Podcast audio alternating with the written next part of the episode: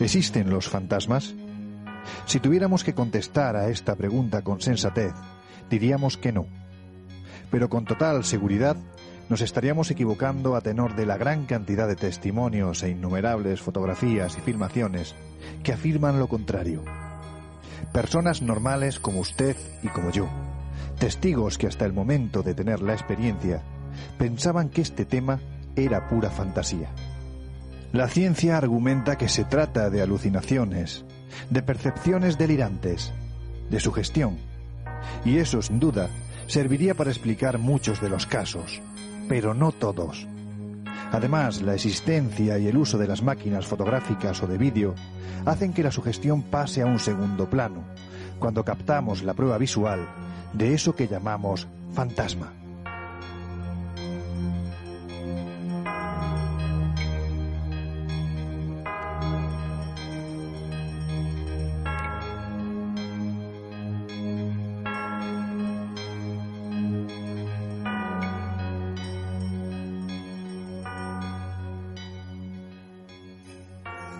Tanto, la cuestión no es si existen o no, sino qué son los fantasmas. ¿Son entidades de otra dimensión? ¿O tal vez espíritus que vienen de otro mundo a reclamar algo, aunque sea simplemente nuestra atención? ¿Son una especie de cáscara vacía? ¿Un residuo de energía que queda en la casa donde vivió esa persona? ¿Son proyecciones fabricadas por nuestro inconsciente? Por el momento no tenemos respuestas definitivas a estas preguntas y tal vez nunca las tengamos. Pero hasta entonces merece la pena acercarnos un poco más a la realidad que provoca este misterio.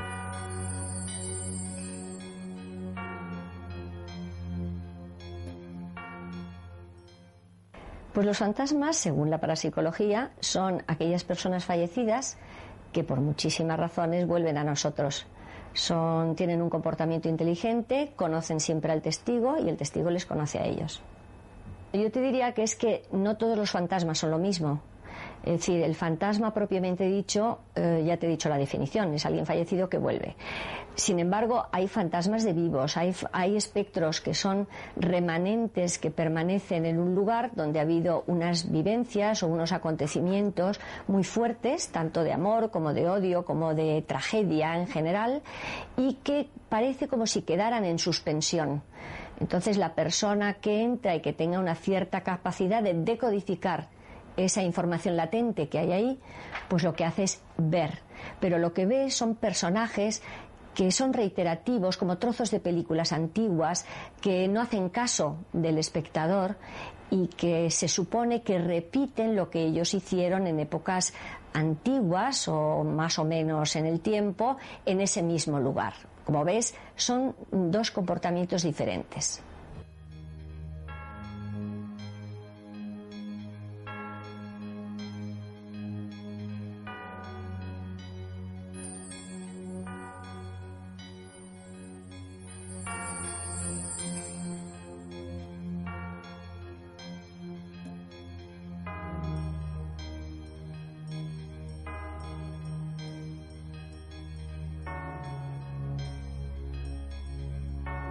El fenómeno de los fantasmas no es algo actual, ni tan solo de los últimos 100 o 200 años.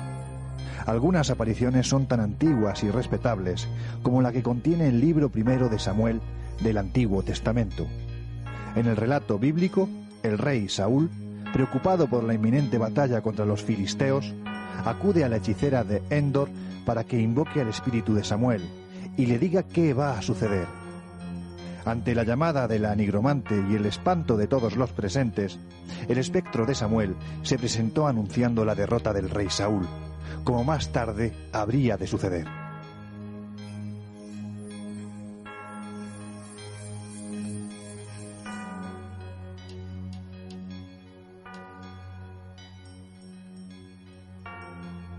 Marco Junio Bruto, conocido entre otras razones por participar en el asesinato del César, recibió otro catastrófico y constatado anuncio por parte de un ente fantasmal que le avisó de su derrota y muerte en Filipos. Pero evidentemente no todas las apariciones de fantasmas anuncian hechos desafortunados. También abundan en la casuística los relatos de personas que acaban de fallecer y se presentan ante los vivos en mitad de la noche y a los pies de la cama, para dar cuenta de su muerte. Otros sencillamente lo hacen con el propósito de reclamar el cumplimiento de alguna promesa.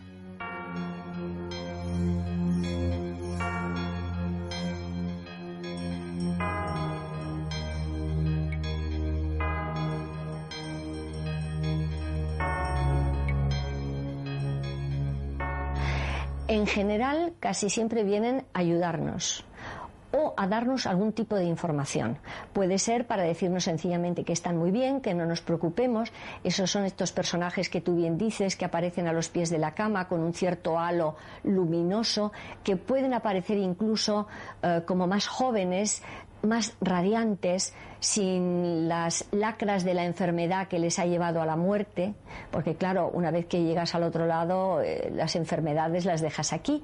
Entonces, parece ser que, que ellos tienen una apariencia completamente, mm, como te digo, radiante y maravillosa. Vienen para decirte que están bien, vienen para darte alguna información que tú necesitas para seguir tu vida diaria. Imagínate que no sabes dónde hay un documento esencial para mm, ventilar la herencia o para decir que ha dejado un hijo natural del cual tú no tienes ninguna noticia.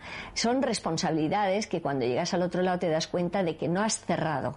Entonces pueden venir para darte esos datos que tú necesitas o como te digo, sencillamente para decirte no te preocupes que estoy muy bien. Y no faltan los que se dejan ver para aterrorizar a quien en vida les jugó una mala pasada. Este parece ser el caso de Mariam Ne, una de las esposas de Herodes el Grande, a la que éste mandó asesinar. Sin dejar de creer en la veracidad de alguna de las narraciones o testimonios, lo cierto es que existen un buen número de leyendas que, cuanto menos, poseen tintes románticos. De hecho, parece ser que ambientes sugestivos como ruinas, castillos o casas abandonadas, entre cuyos muros con total seguridad se vivieron acontecimientos dramáticos o sangrientos, resultan ser lugares más propicios para las apariciones de entes fantasmales. Tampoco faltan las apariciones de personajes ilustres.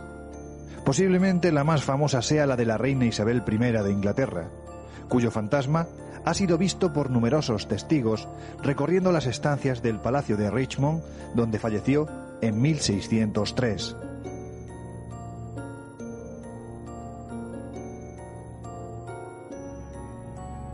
Pero posiblemente los lugares históricamente más propicios para la aparición de fantasmas sean los salones donde durante el siglo XIX se celebraban sesiones de espiritismo.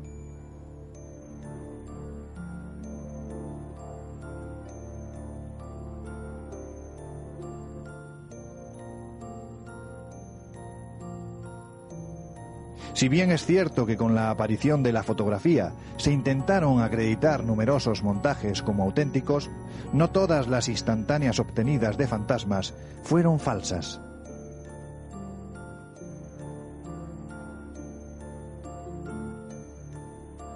Uno de los que, a pesar de su sospechosa claridad, parece ser casi con total seguridad auténtico, es el que está viendo ahora mismo en su pantalla.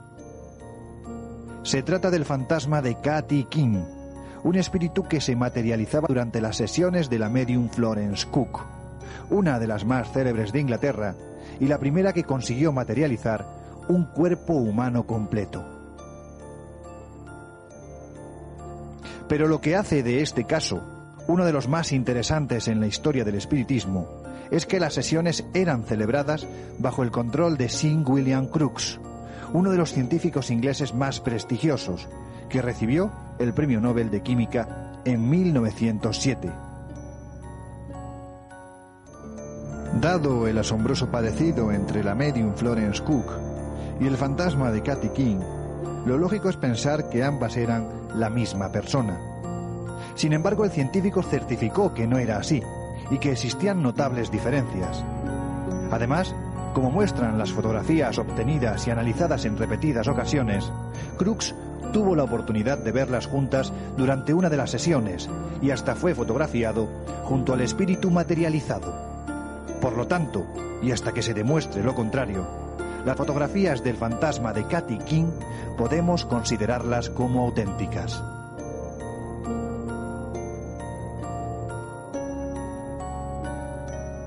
A pesar de las innumerables pruebas fotográficas existentes, obtenidas aparentemente fruto de la casualidad o de la más ardua persistencia, la realidad certifica que no es nada fácil conseguir fotografiar a una de estas escurridizas entidades.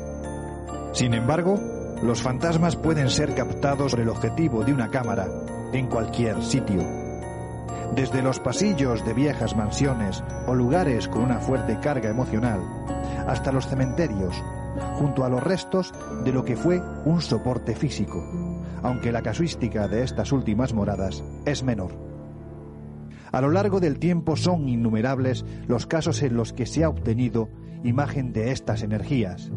Hagamos pues un repaso cronológico de algunas que, a pesar de su antigüedad y falta de calidad, son tremendamente significativas. Esta fotografía fue obtenida en 1925 en una capilla de la Basílica de Santa Juana de Arco, en la localidad francesa de Domremy. En ella aparece una turista, Lady Palmer, y dos personajes, aparentemente dos sacerdotes que no estaban en el momento de sacar la fotografía, pero que al revelarla aparecieron allí.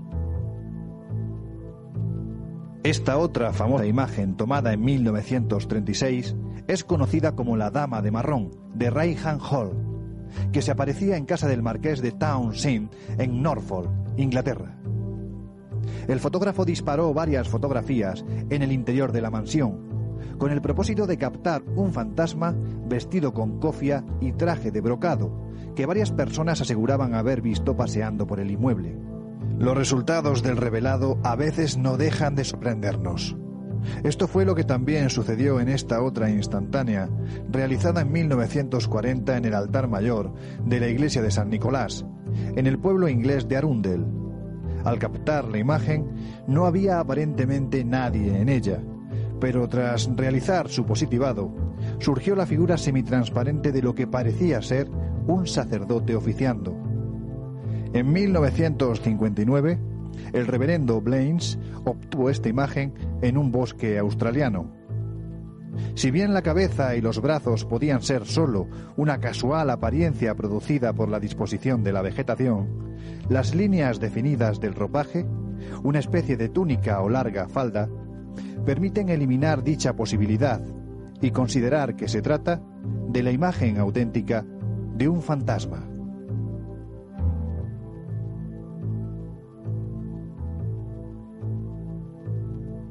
Fácil de identificar fue el fantasma de esta siguiente fotografía. Se tomó el 22 de marzo de 1959 en la localidad inglesa de Innswick. La señora Chinery solo pretendía fotografiar a su marido, sentado al volante. Pero nuevamente, al revelar la imagen, apareció claramente un señor en el asiento de atrás del automóvil. Era su propio padre, fallecido años atrás.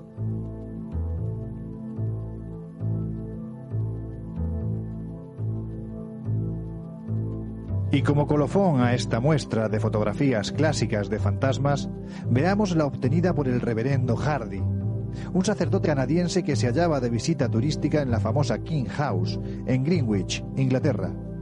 Se trata de un fantasma a la vieja usanza, con sudario blanco y todo. Cabe prestar atención a la extraordinaria longitud de su brazo derecho, que se encuentra apoyado en la barandilla.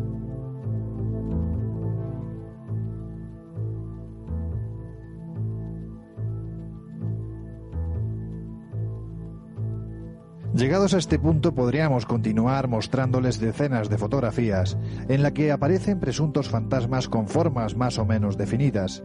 Sin embargo, y a pesar de haber pasado el tamiz de la actual investigación, no son pocos los negadores que siguen dudando de su autenticidad, tal vez porque ellos no han logrado obtenerlas.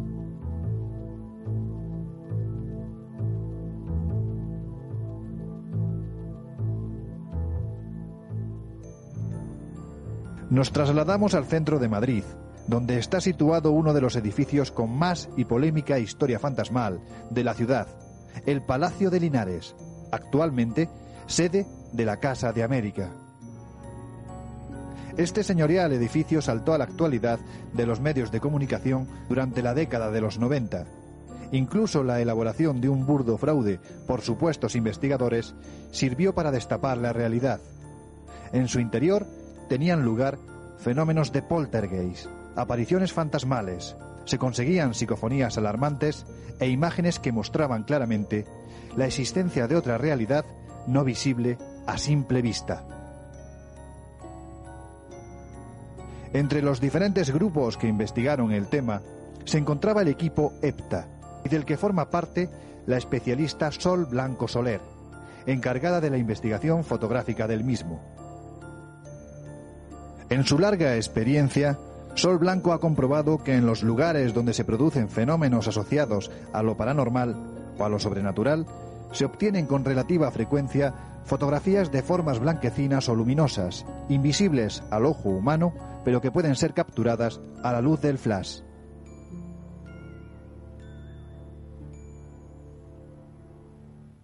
Esto se, dijo muy poco cuando la investigación. Nosotros investigamos el, el, Palacio de Linares de mayo a casi a diciembre de 1989.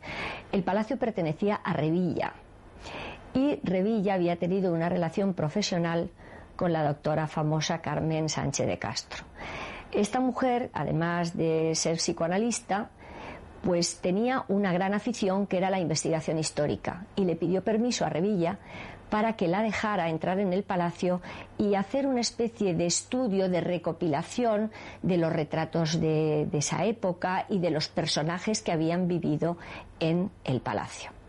¿Cuál no sería su sorpresa cuando un día que estaba visitando el palacio junto con el vigilante, porque en aquella época estaban los de Prosegur, pues sintió tal empujón al entrar en el dormitorio que había sido de la marquesa de Linares que mm, se asustó mucho porque ya no había nunca se había asomado a estos fenómenos paranormales llama al padre Pilón y le dice, mire padre, yo no sé si verdaderamente yo estoy trastornada, pero me ha pasado esto.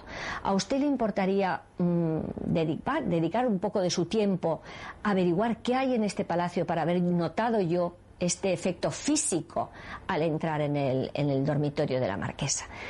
Pilón nos convocó a todo el grupo EPTA y nos dijo que, que bueno, que teníamos que naturalmente establecer una pauta, porque claro, un edificio que tiene muchísimas habitaciones, como sabes, pueden haber a lo mejor 300 habitaciones entre los tres pisos que tiene el palacio. El palacio estaba sin luz eléctrica, el palacio estaba completamente, pues, como dormido en el tiempo, cubierto por una patina de, polvo.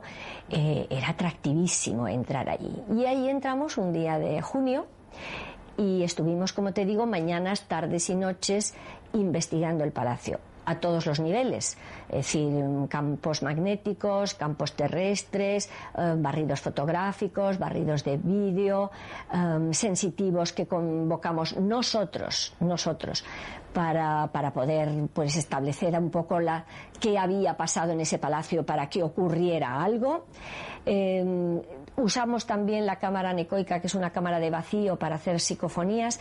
Nosotros no tuvimos casi éxito en las psicofonías porque, claro, las hacemos con unas medidas de seguridad tan enormes para que no entre ningún ruido eh, exterior en la posible grabación que solamente grabamos música de órgano en la capilla y una vocecita que nos salió en una de ellas diciendo Susi, Susi, eso es todo lo que hicimos. Al final de nuestra investigación redactamos un informe bastante importante.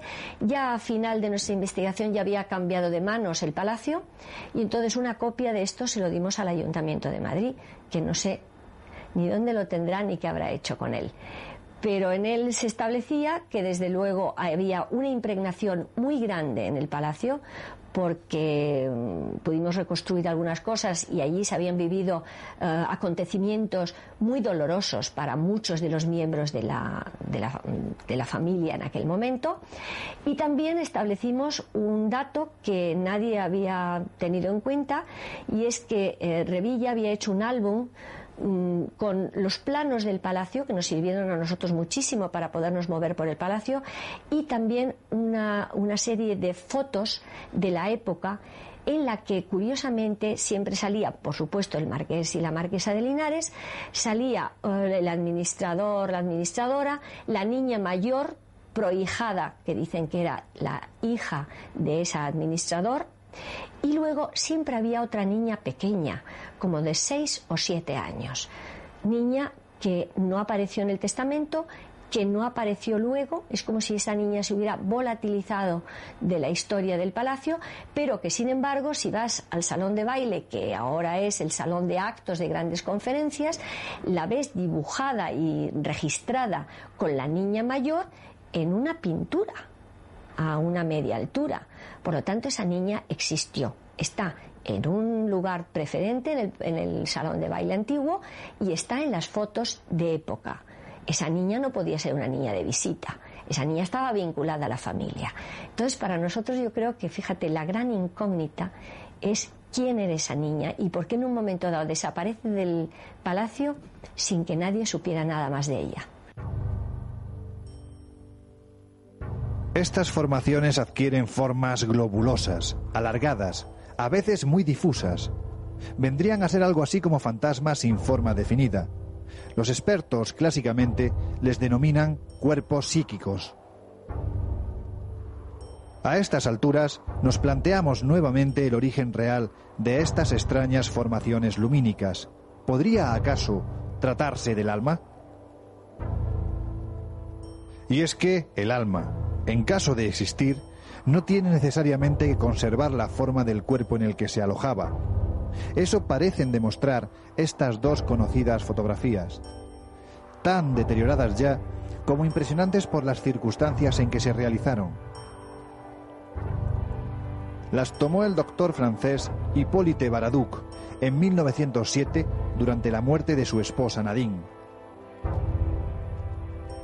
Las fotografías de fantasmas típicos siguen siendo visualmente las más sugestivas, aunque sean más difíciles de aceptar para los investigadores más escépticos.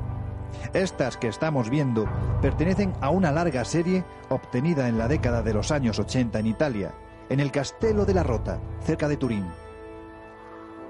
Son supuestos fantasmas evanescentes, de cuencas vacías, que pertenecían a un grupo de monjes templarios fallecidos a causa de una epidemia. ¿Se trata de un trucaje? Todavía no podemos aventurar la respuesta, pero curiosamente coinciden con la descripción que hicieron de las apariciones numerosos testigos. Bueno, pues fíjate que siempre el sistema es el mismo. Es decir, hay dos físicos, Lorenzo Plaza y José Luis Ramos, que son los encargados de hacer todas las mediciones de tipo físico. Mm, campos magnéticos, todo tipo de energías conocidas para los cuales tenemos aparatos. Porque claro, esas personas que te dicen que ellos captan fantasmas con aparatos, pues mm, te tienes que reír porque realmente no sabemos qué consistencia tienen o qué composición tienen. Difícilmente podremos tener un aparato para medir algo que desconocemos. Por lo tanto, mm, por ahí no va el tema.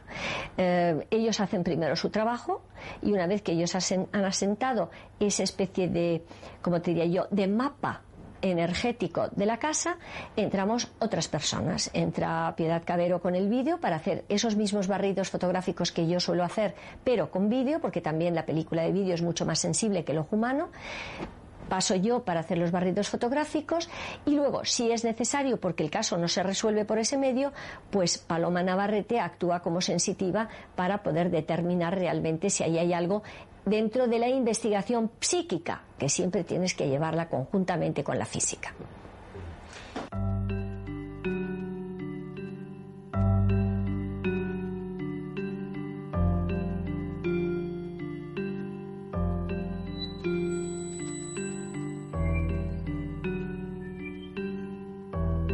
La próxima fotografía no procede de un lugar solitario o siniestro, sino todo lo contrario. Fue tomada en París, en agosto de 1993, por una turista española, Raquel Cantero. Se trata de una más entre las muchas fotografías que hizo durante el viaje. La película utilizada era normal, de 100 ASA.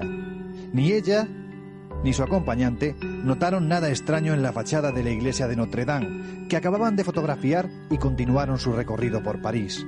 Tras su vuelta a España, ni siquiera cuando revelaron el carrete fotográfico se dieron cuenta de un detalle que tal vez ustedes ya hayan observado.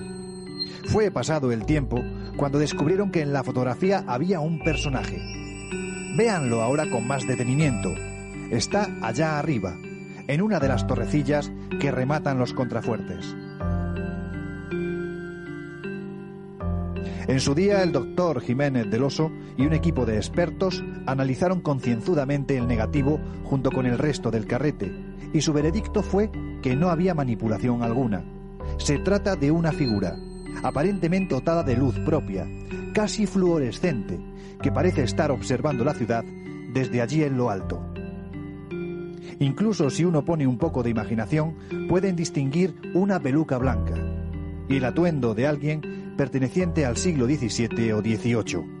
Es, sin duda, la fotografía auténtica de un fantasma, sea lo que sean los fantasmas.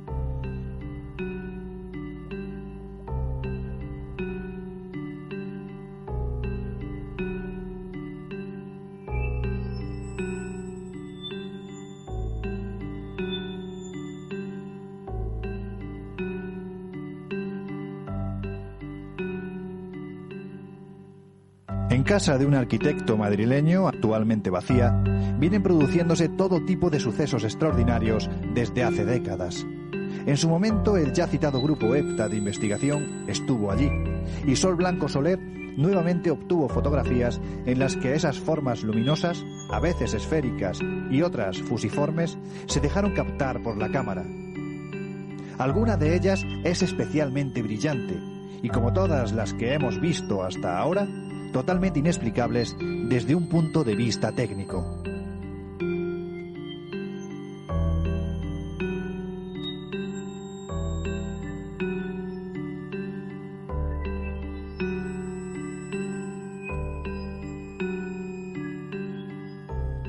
Bueno, vamos a ver, había un antecedente ahí de una muerte.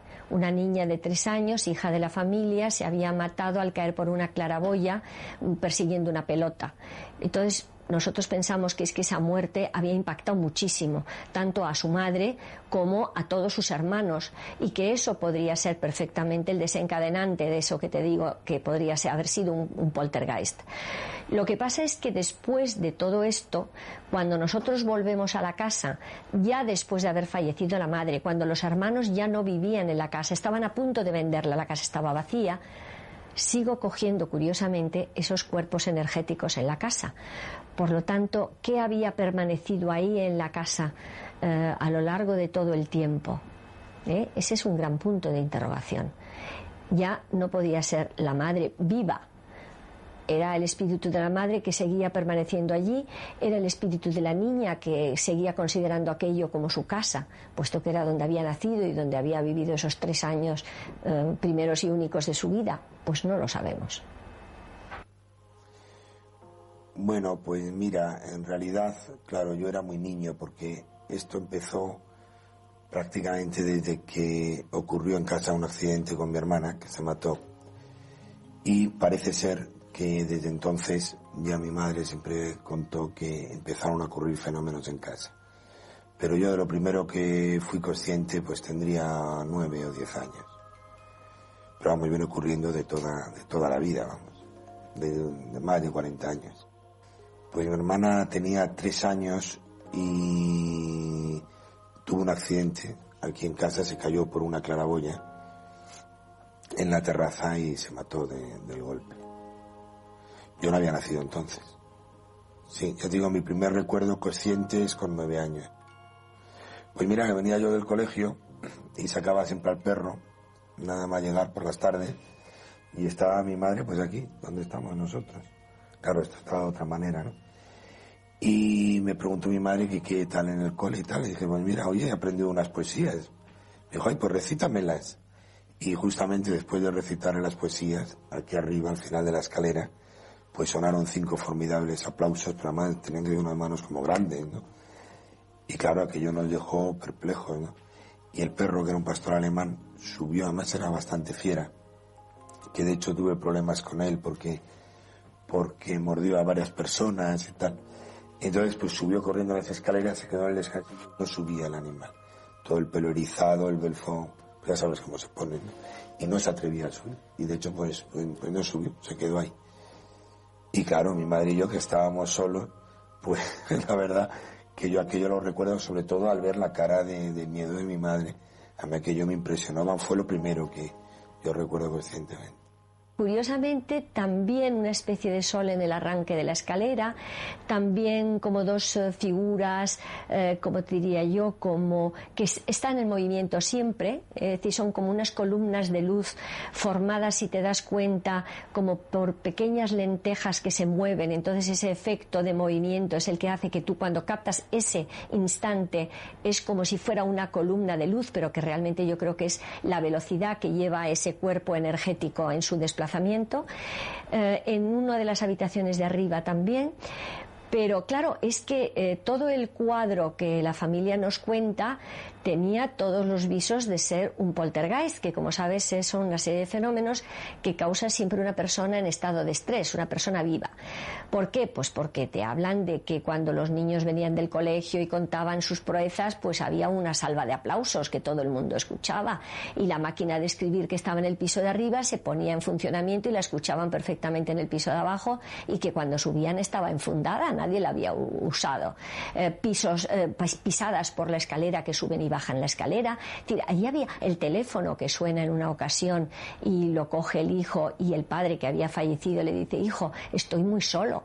Decir, ahí había un, un cuadro, un conjunto de fenómenos verdaderamente casi de libro para, para cualquier persona que te dedicas a este tipo de investigaciones.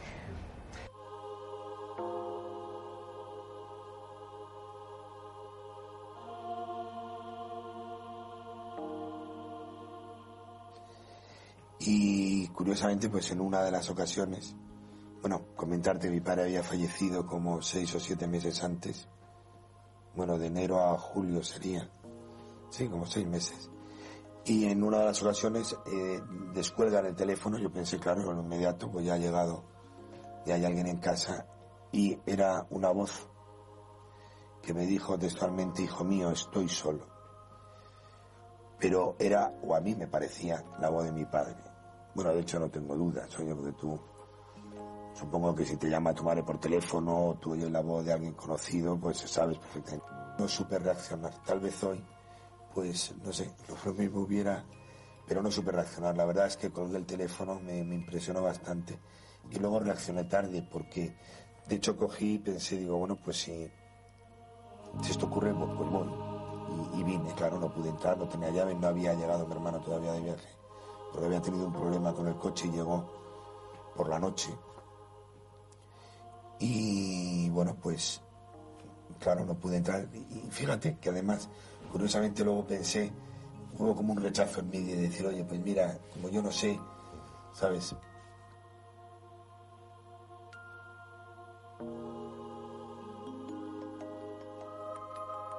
Y ya se echa del salón, desplazarse. Sí, sí. Eh, yo no sé, además ha sido un tema muy estudiado ya desde hace muchos años, pues por distintos grupos de, parapsicólogos y luego hemos investigado también pues a nivel de energía, de campos magnéticos, de, fotos, y bueno, y de hecho pues, pues sigue el fenómeno produciéndose. Lleva ya la caza cerrada varios, varios años y en las últimas investigaciones pues siguen saliendo, seguimos detectando fotografías